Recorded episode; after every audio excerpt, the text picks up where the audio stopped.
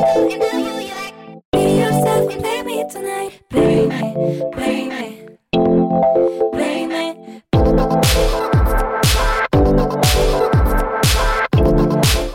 this is Laura de Arcos, actress, voiceover, and producer of Haciendo Famosas a Mis Amigas, which is, which is something like um, making my friends famous.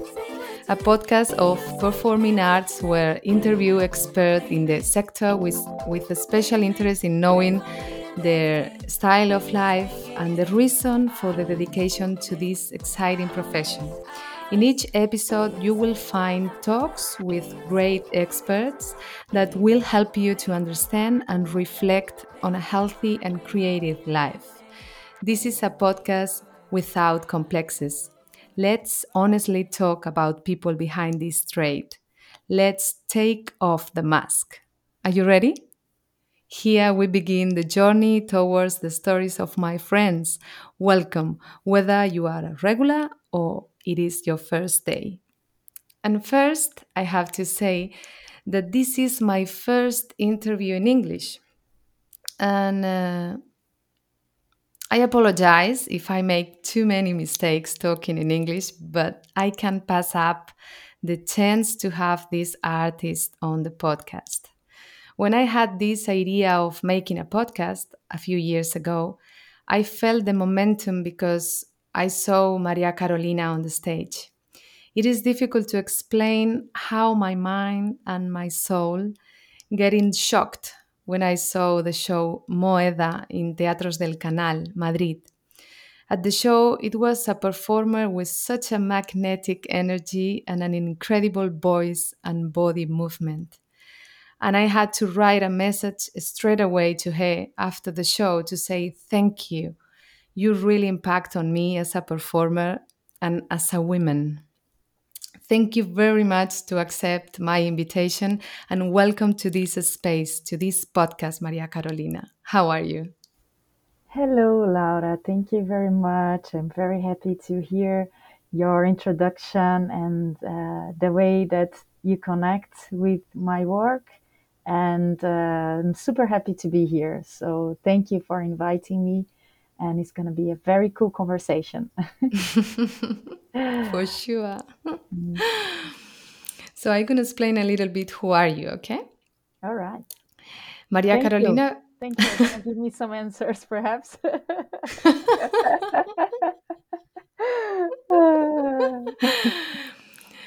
So Maria Carolina Vieira uh, is from Florianópolis, Brazil. Uh, she graduated in performing arts in 2009 and in 2014 she received an additional master's degree in theater and dance.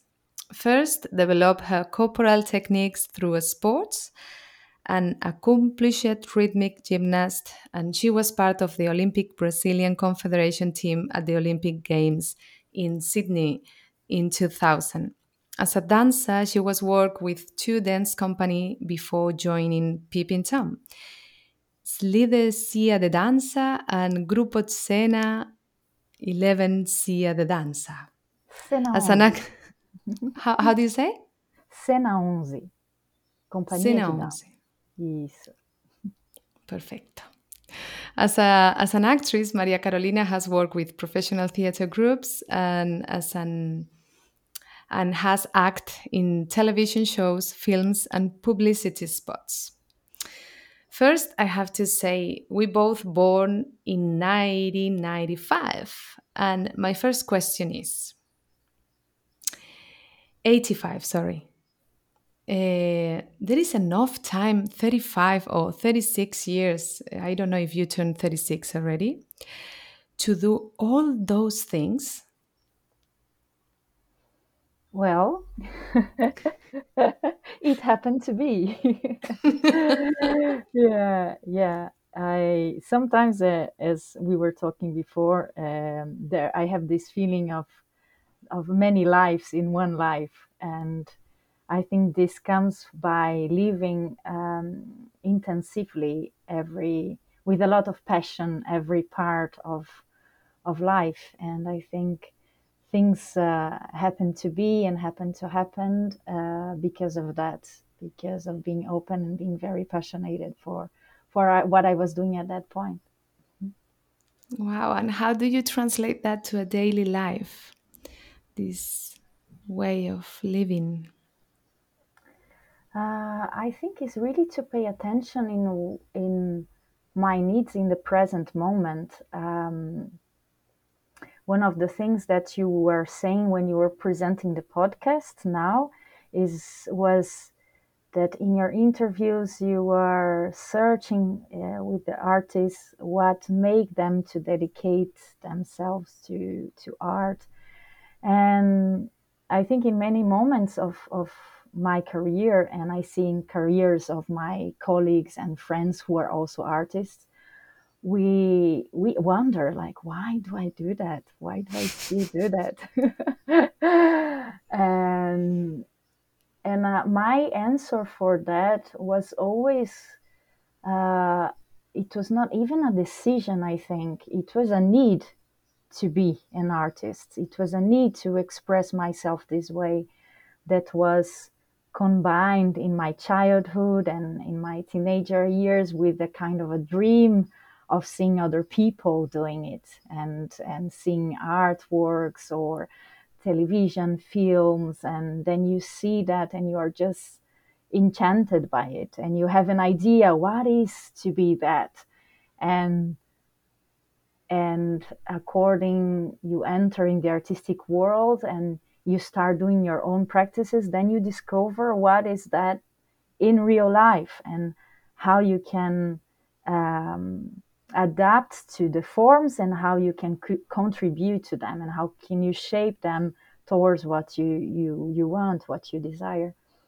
So i think in my daily life as you as, as you as you said before i really feed myself with what i i get inspired and it's very intuitive what is inspiring me at that point at that moment. And every day can be a different a different thing. So wow. So interesting. Uh, and um, at what age did you start your your training? I will say it's not a training it's just you know like i will say training because you start like like a gymnastic performer. Exactly yeah yeah it's training yeah you can say training because uh, well i started when i was eight to nine years old i think almost nine. What for uh, some gymnasts is late let's say they start with if, if you really go for the career like most of the the, the girls who are in like the of um, national teams and all that they start when they are four years old so I was a little bit old, let's say, for for yeah, it's incredible, but it's what they said, what they were saying at the at the time. But um, but then I was training like I had a very intensive life as a child, in this sense because I was training like four hours a day. I started like that, and after when I was from the Brazilian team, then it was the whole day. So it was full job. And at that point, I was 13, 14 years old. Um, so it was a quite uh, intense experience. But I, as I said before, I just wanted to be there so much. And if I was not training, I was seeing pictures of gymnasts. I was searching videos on internet uh, that at that time we didn't have so much material you know like it was on the 90s uh, and i was listening to music and and uh, creating uh, gymnastics performances at home uh, breaking all the furniture of my mother you know like it was it was just there with me all the time you know it was just there. So um, I did it with a lot of love and I learned a lot about discipline and a lot about uh, focused and uh, also emotional uh, management and all that. Um, so gymnastics brought me a lot and this let's say i'm describing those qualities that are uh, seen in the world as something very um, helpful to be focused and to achieve and to but at the same time it brought me um, a lot of things that i that i had to work as well. Um, all the pressure and all the competitivity of the world and all uh, this go of being uh, better and better. So the perfectionism and all those things they are things that they can work sometimes uh, they can make me feel difficulties with my own uh, experience. So i think i like to say those things because um, it's it's part of the human experience. So you take things from an experience that they like they help you in your productivity or they help you to do things but you also have things that you experience that are part of your personality and sometimes can uh, can work against you can make you be too critical for instance or or and and then i spent my career as an artist uh, dealing with those things and and creating through them and and maturing those things that I, I learned so so young. Wow. It's like um, therapy of life. Your whole life working. Yeah.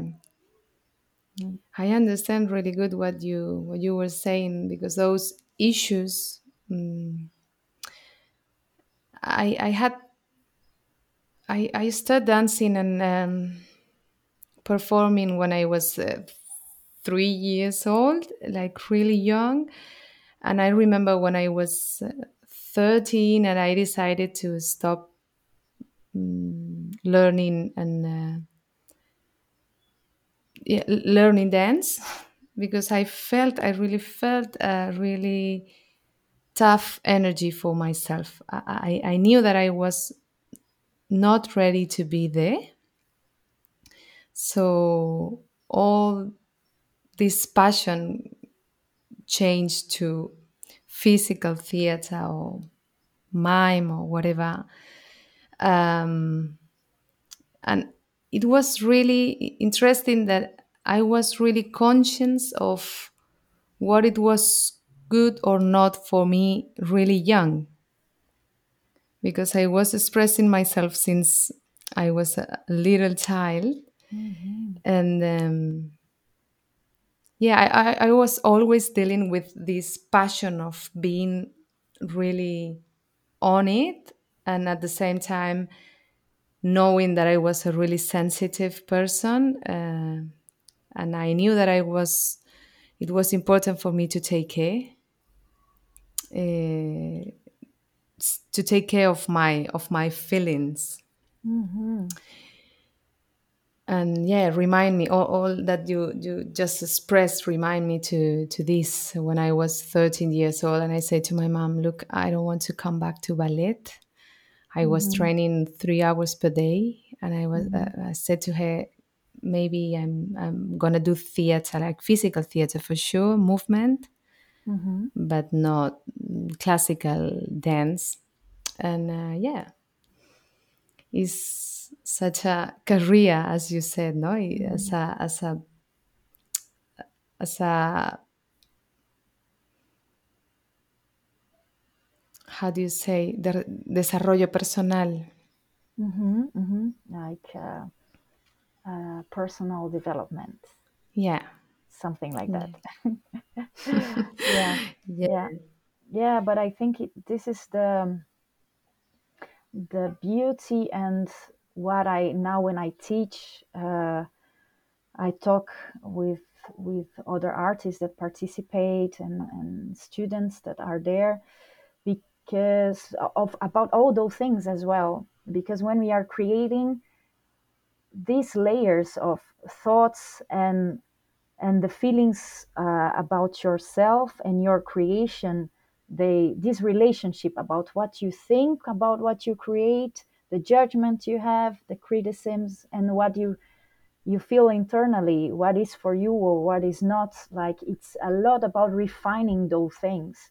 As you said sometimes as a kid we have so much so clear for us. I, I have the same impression as you. Like i have a lot of knowledge when i was a child. Sometimes i even think that i i i was smarter than i am now in, in a way. It's crazy to think that but perhaps i was more connected with with with something that were, was very truthful for me and i was very aligned with that as a child.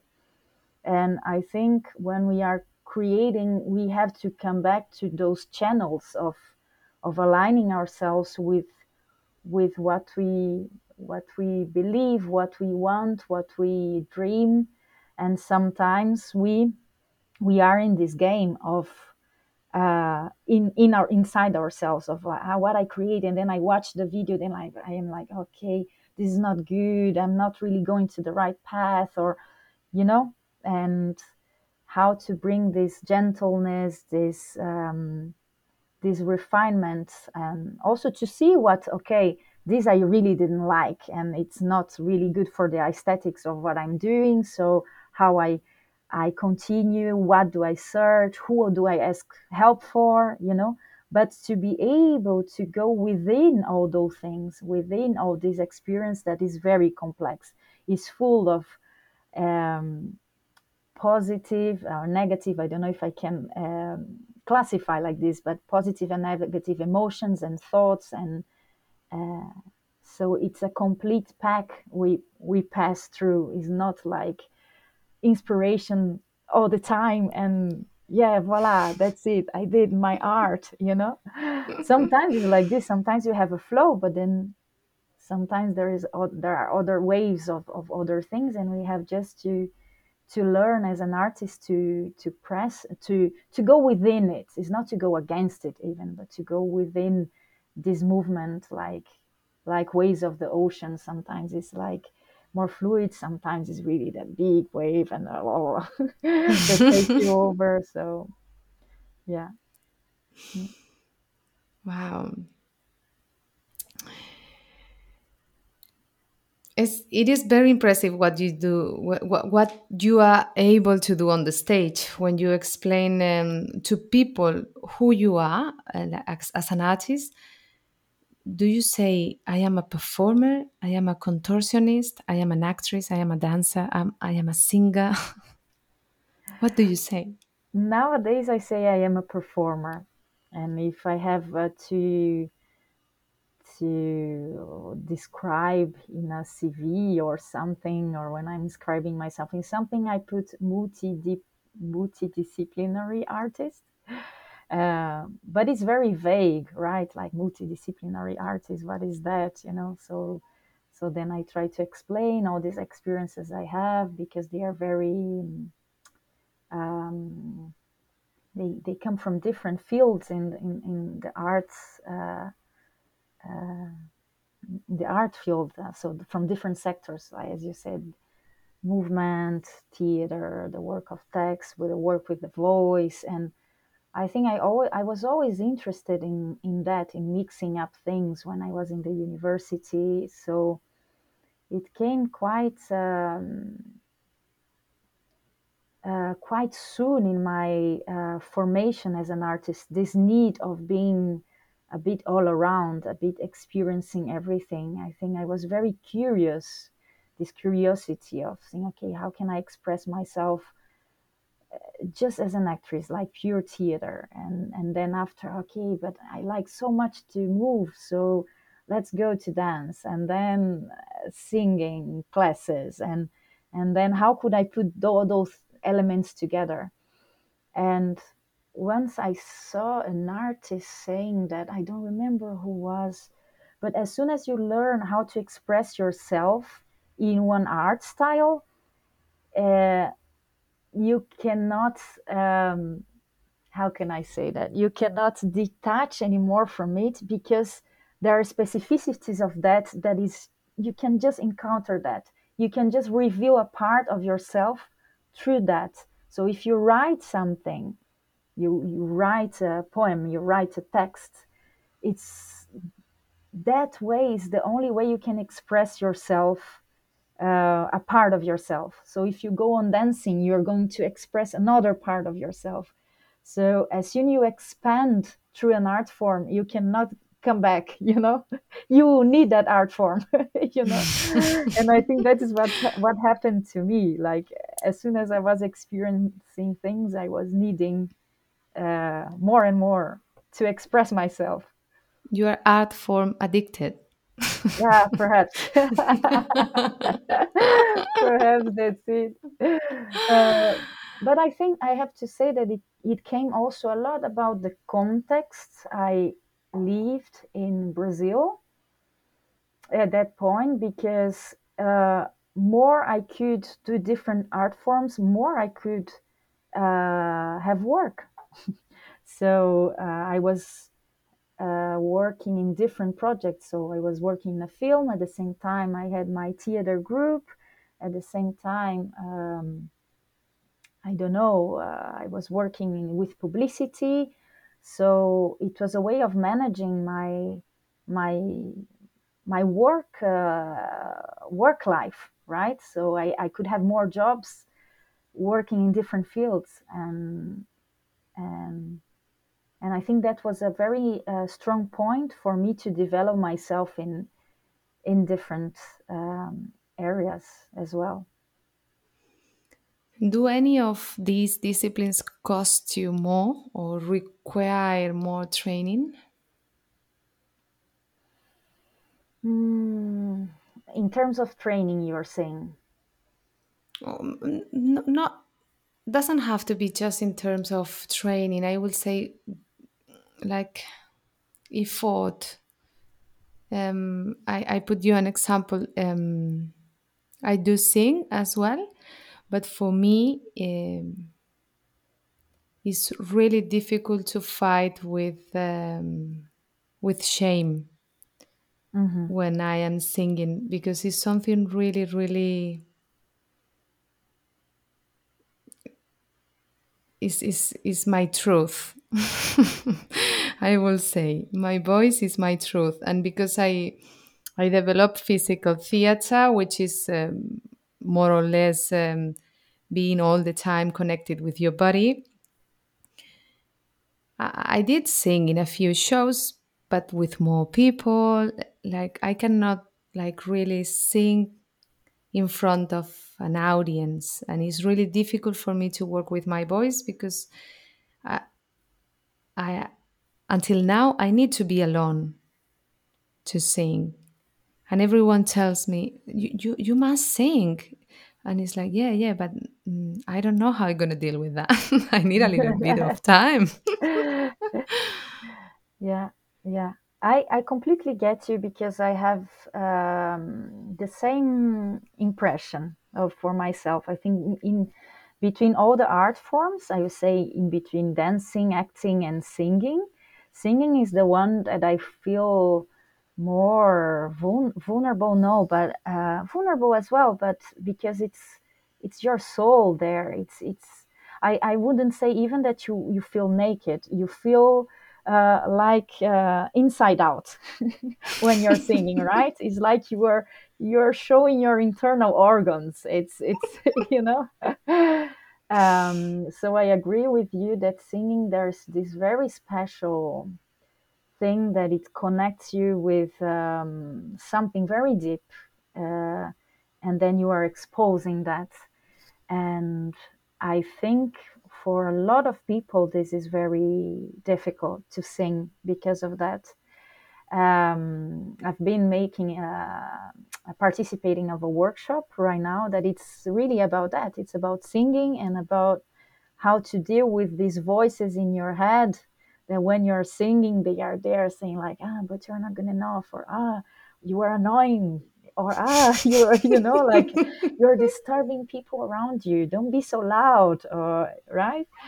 So, uh, yes, I I think singing there is this particular particularity of putting yourself in contact with this inner uh, experience, and dancing is a completely different thing, and it will require other other kind of effort. That is this physical effort and the training regularity that um, this kind of discipline and this will of, of, of moving. Some people have this more i think natural. I see a lot of dancers that really like they go and they want to train and, and they have this um, I don't have this a lot nowadays. I don't know if it's because I I, I, I started so early that now I am like, come on, guys, I already trained a lot. Give me a break. Relax.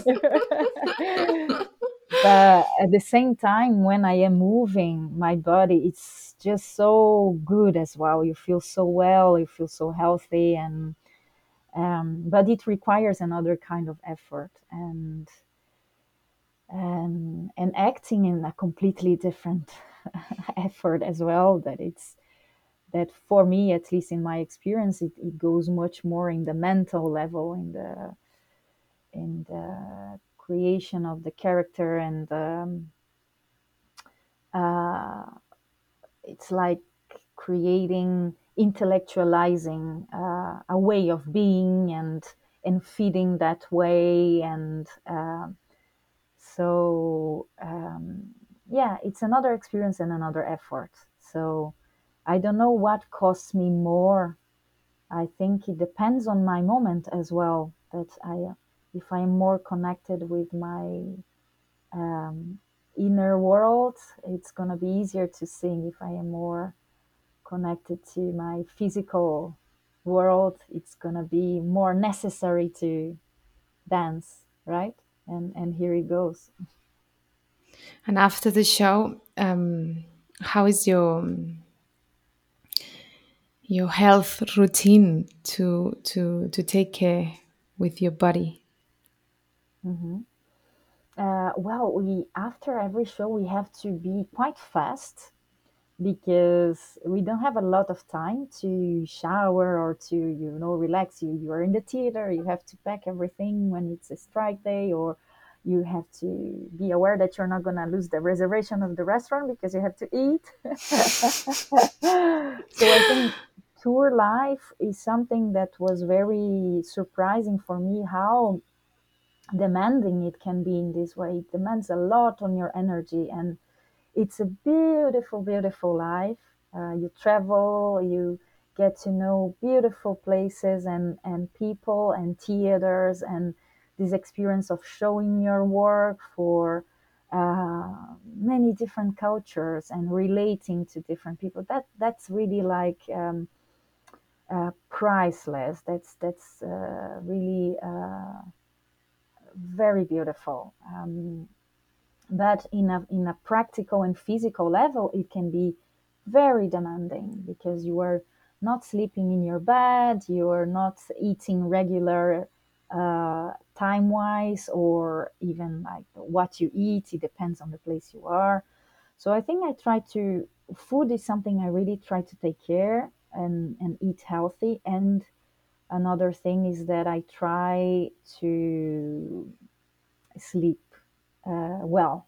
This I find is essential. Uh, sleeping and eating well. So this is my way of taking care. But this also out of touring, like in my in my daily life. As 2020 now, we we almost didn't have tours and shows. So I think this is kind of the life uh, basis for me. And to deal with your your levels of energy when you are not on tour, do you have any routine? Uh, meditation is something I it's negotiable for me. I do it every day, uh, one or two times times a day. It's very important, and um, and to be sure uh, that I'm having, I think this these elements, as I said, like uh, good good health, uh, healthy food, and good sleep and movement, and of course doing my training and doing some some exercises, yoga, walking, um, all that. For how long you do you meditate? Two times per day. It depends on the day. Um, I think minimum uh, 15 to 20 minutes a session. And the days I have more time is that I feel that I need more. I I go 45 minutes, one hour. It really depends on the day, but minimum uh, 15 to 20 minutes every session. And did you learn like a way of meditate, or are you like doing it by yourself, following someone online? How, how do you how do you do this work? Mm. I've been investigating meditation for myself for a couple of years now, so I learned many different techniques you can use to meditate. So uh, I sometimes do it completely by myself in silent, and sometimes I do with music. Sometimes I have I have a big playlist with a lot of guided meditations uh, with different lengths, uh, 15 minutes, 20 minutes, and um, then I have my favorites, and uh, so I use it according to to what I feel I need as well. Um, I, I think it's nice to have a very um, to be able to have kind of a menu of techniques that you can use according to to see what you feel is like the body. Sometimes you feel that you need to stretch more. Sometimes you feel ah, i need more exercises that will give me strength for my muscles. And all those are different techniques or i need uh, to go more for dance technique because uh, yeah it's another another way of dealing with your body. And with meditation in this it's the same for me. Like i have all this collection of techniques and I, i'm still investigating i'm still and this gives me a lot of pleasure to watch lectures about and nowadays you have a lot is a kind of a trend right? Like meditation and and mind body uh, studies and um, uh, all this scientific also research that is coming about it. And it's always very interesting to me. So yeah, i kind of i kind of follow and i kind of always uh, in search for this kind of information. I'm gonna come back a little bit back to singing because I have to say that this moment of cry baby in Moeder was like a resurrect of Janis Joplin uh, in a Brazilian version at the stage. and I have to say thank you again for that. And I remember what I what I had when I had my child, Julia. I think I think in that moment again, because I saw um I know, no, sorry, no, I was completely no, my child born before in 2016 and when i saw Moeder in 2018 i was again giving birth and uh, it was crazy it, it, was like being in, in a really big place with a rock star and at the same time being in the hospital well, that's the idea of the scene. So I'm happy to hear that. what a voice! What a oh, what a what a screen, no? Because it's it's not it's it was not annoying at all. Like really surprising and was like what what but these women i don't know how all this how, how she works with her tool her voice tool.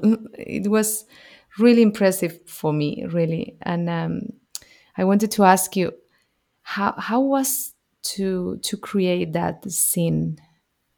Mm. Peeping Tom's Moeder, mm. like giving birth. giving birth, yeah. While while I don't have the experience of giving birth myself, so um, well, I think all the creations of Peeping Tom are very intuitive, the way we create, um, in the sense of we had the theme that was uh, mother, and um, we had this proposal of Gab- Gabriela Carrizo, our director, artistic director, of exploring the sound because. Uh, she said uh, that it's it was beautiful to think that the first sense that we develop when we are uh, children, it's inside of the belly is, is the hearing. So you hear things from outside, and and and we had this beautiful research with Foley that is the art of doing sounds for movies after the movie is ready. So you do the little sounds of, for example, cutlery in the if people are eating a dinner or steps of, uh, of uh, on the floor for a scene, or if uh, people are fighting, then the the the noise of the punch and all that. So it's people who were really specialized for that. And I tripped a lot I, in this. I enjoyed so much. We had a workshop with an artist, um, and I just loved it. So I think I was so connected with this world of doing the noises and in this scene especially that you are saying we are kind of recreating the noises inside of the belly of the of the womb and um, so this internal world what what the child might be hearing till the child comes out and and hear the out the sound of the outside world and and so i think it's it's a very strong experience in this sense to I think it's just what I feel when I'm singing that is this exchanging between my internal world and external world. So the scene is about that. It's like coming from the inside and going outside. And and when we created this as every time in Peeping Tom, like it was layers of many different work we did putting together, you know, like so uh, this scene of of um, making the delivery was created in one day and then cry baby came in another day uh, for another reason. And uh, the foley um, also was being experienced and then little by little we put those layers together. We were like combining this this materials or, or, or we create we uh, it's not that uh, we sit one day and we th- we thought ahead okay it's gonna be this in the studio with that song you know like it, things don't come like this. They we we work in one thing and then another day in another and then uh, one day we ah but why don't we put this together? you know? Um, and the ideas we build up like that.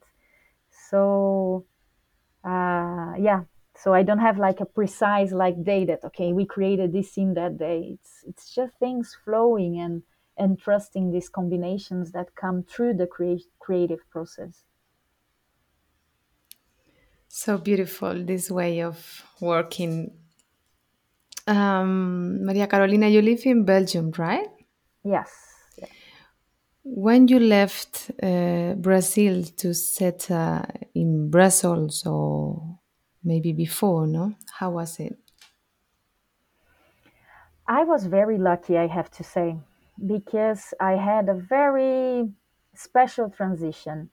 I started working uh, to Peeping Tom, but I, I kept on living in Brazil. I was traveling every month or month and a half to Europe. I would perform and I would come back to Brazil. So I was living in Brazil and working in Europe. And that uh, was for around two years so I could keep my relation with my family, with my friends, with my university. That at that point was very important for me to complete my master studies.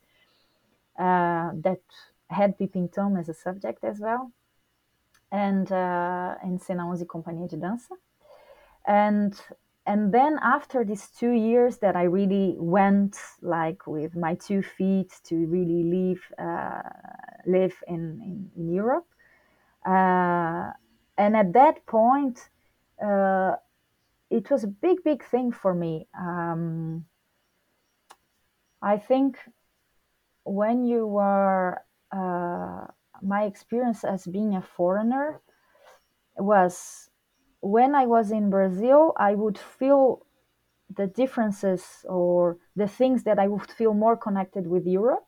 And when I was in Europe, I would feel the opposite So all the things that I was more connected to Brazil. So um, by difference, you learn when you when you see the differences, you learn uh, different parts of yourself. So it was very strong for me. I learned a lot about myself, my roots, my my feelings, and my way of seeing the world, uh, my culture, being outside of my own culture. This was was a very uh, nice experience. And then you more and more feed the, the connections we have with this other culture. So more and more I was connecting to Brussels, connected to the connecting to the weather that is completely different from Brazil. That it's uh, we don't have so much sun, it's rainy, and all those things, and and learning this this new way of of of living. Um, yeah, so for sure it was a very rich and interesting experience that lasted and less till now. Like I, I keep on discovering myself in this in these two different worlds. It's two different pl- planets. When I am in Brazil, for me, it's a completely different planet. so it's an ongoing process, and and this can be a lot of fun as well. You always this has more have more to discover. You you are right now in in Florianopolis? No, no, I am. In fact, you said in my bio, I'm not exactly from Florianopolis. I'm from Joinville, that it's another city. So I'm close to Joinville right now. Okay. Okay. And uh, you you travel so often to Brazil? Well, I try to see my family at least once a year. How is that for you? Do you do you deal with this um, distance or still a bit work? hmm Uh, I think uh, every moment is it's also an evolution. Uh, the things that were in the beginning are not now anymore um present. So it's what I just said. I think it's it's something that you keep on working in this relationship of of being uh, living or building your life in in another country in another continent and the perceptions they change. As soon as you learn for example a new language uh, you you get to know more people you go for a different project it, i think it's it's this ongoing process and and this is what is very interesting i think. Um, so there are the the more the, the, the more fun things there are the more weird things there are difficult things. Like of course i i miss this contact with my family that it's um, is this i think for many people that i know that live abroad. But it's is this i think is to understand what the situation brings uh, every time that that time passes and that I have different challenges. And um, you explained it already that that question before. Uh, I was thinking to ask you how it is to be traveling all the time. No, it's really rich because you you know many different people and you get in touch with uh, with a big audience, different theaters, but as well, um, it's like mm, choosing and not choosing your family, no, in a way, because uh, you work with a company, which is really beautiful to be in touch with people, but at the same time, if if I read properly. Um, You are working with the well known theatre dance company Peeping Tom, based in Brussels since 2012, which is nine years, and the company has 20 years. You were almost half of Peeping Tom's life. And uh, I guess the company it's became like, incredible. You say now that, and I am like, uh, it's incredible. It's it's, it's some things are just uh, you don't realize that it's just there it's part of this my story and and it's true it's true. Yeah and uh, they became like a family no? And um, can, can you tell me something about this living traveling together lifestyle? Yeah. Yeah i think you just uh, you just said it like we kind of create a bound uh, in between us that it's very special i think uh, um, and not just because of traveling and and being together all, this, the, all the time sometimes like we are 24 hours 24 no because we everyone sleep in in a different uh, place but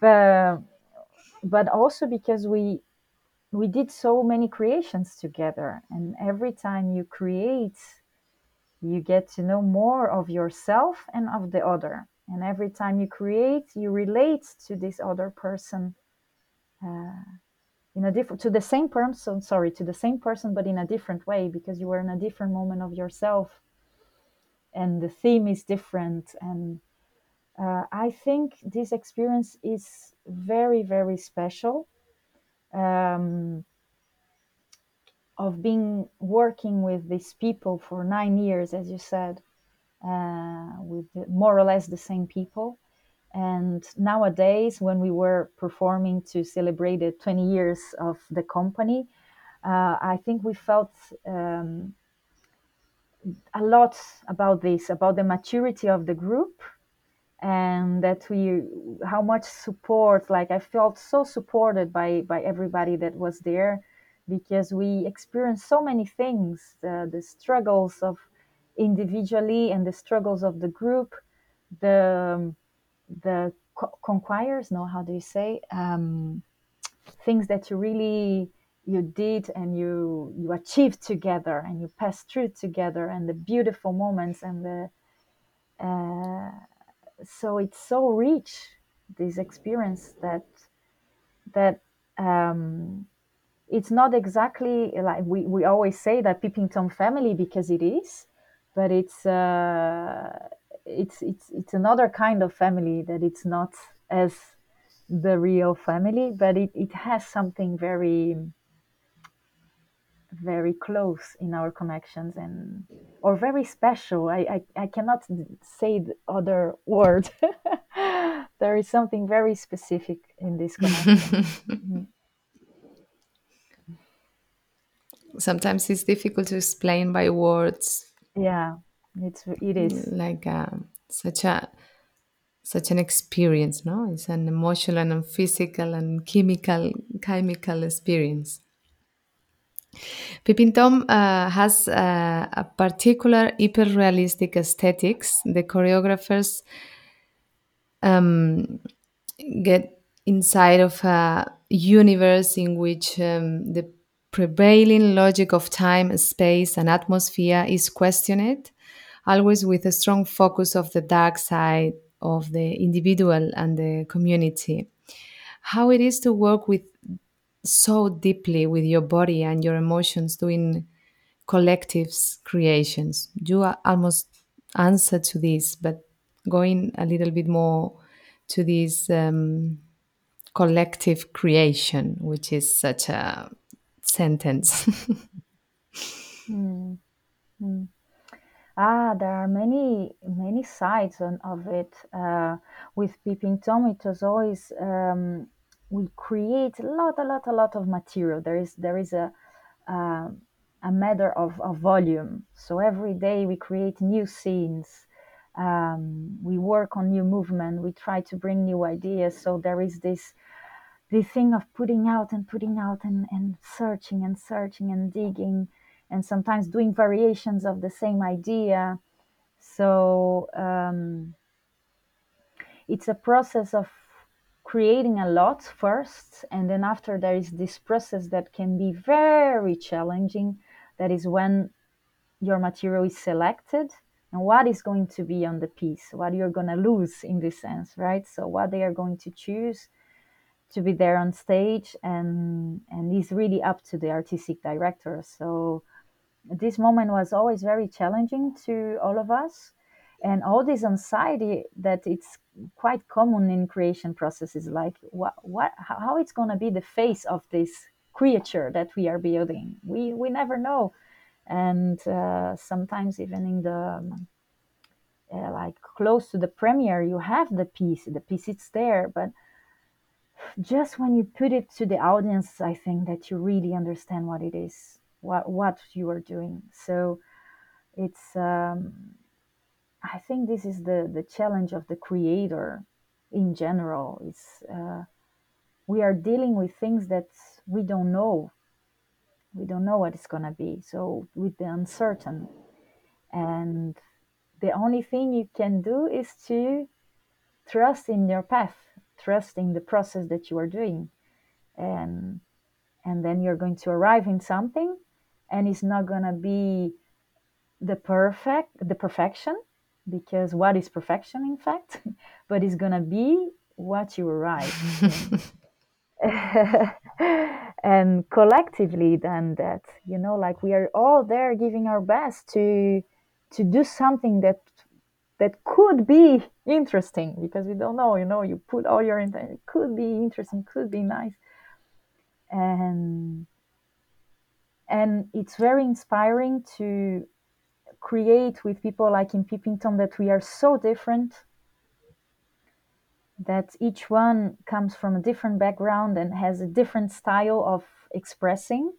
We don't have a, even though we find common language on us in the body and with, but each one comes a lot with with his or her own ideas and ways of expressing and sometimes you are just you are watching your colleague doing his or her scene and you're just like wow i work with this person. Wow that's fantastic. And then that inspires you to do and sometimes it can be challenging like my god if he did that or she did that what am i going to do now? You know like so um yeah it's uh and everybody has a bit this these feelings you know? We all admire a, lot what the other does and um and this can as i said before uh, the same experience can bring a positive emotion or a negative depending on your day you know? So some days you feel more challenged some days you feel more motivated by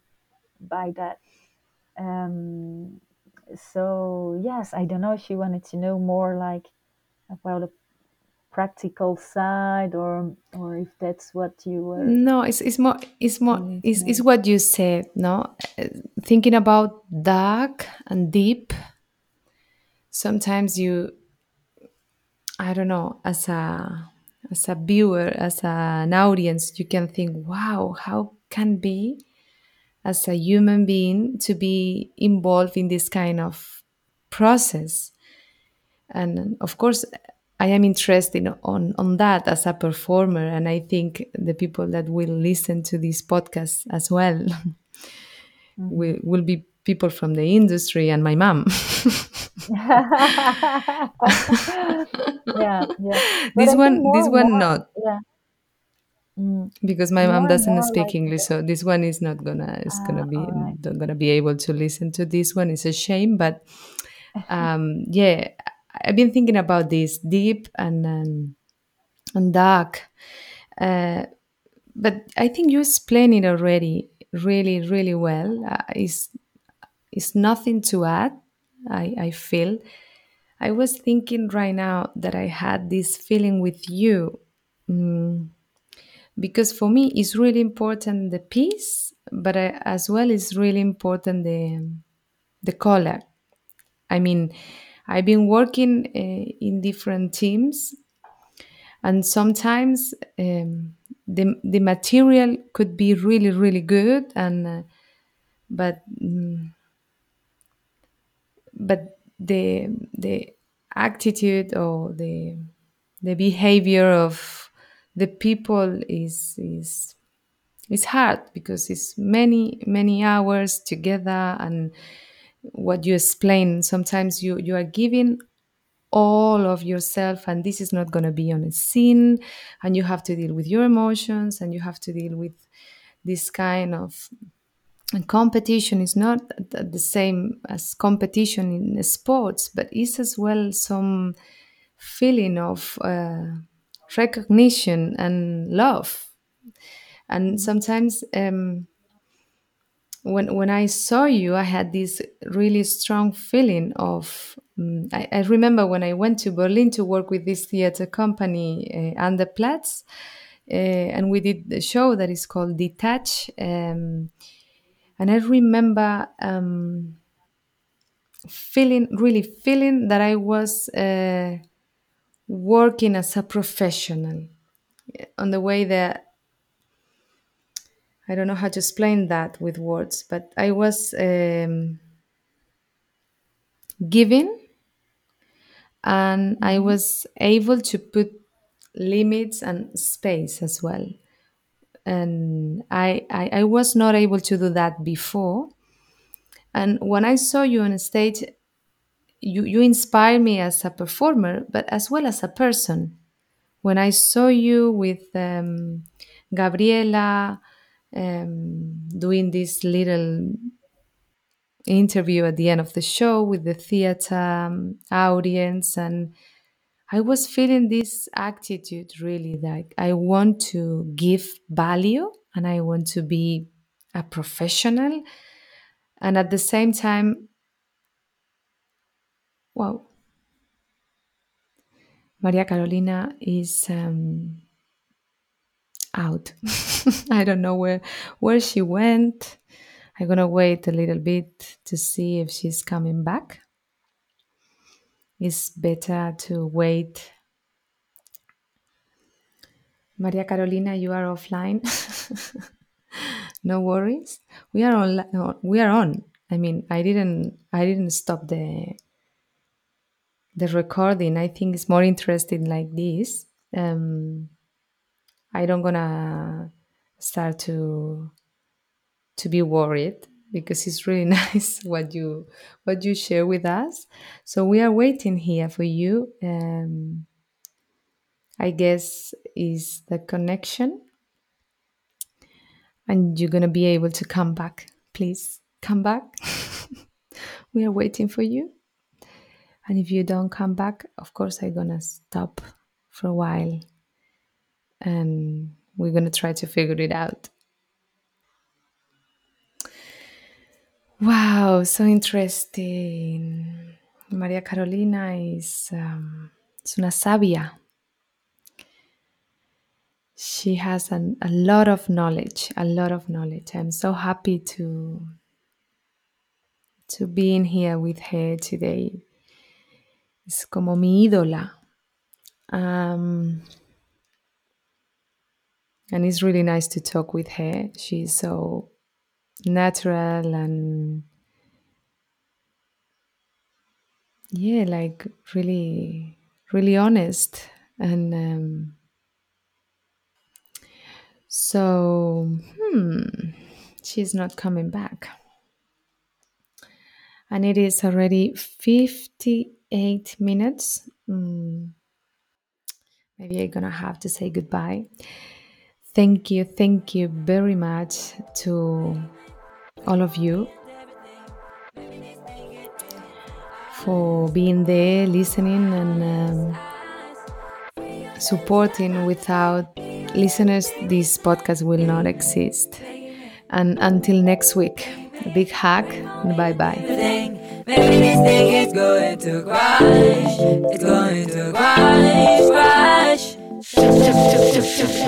Started.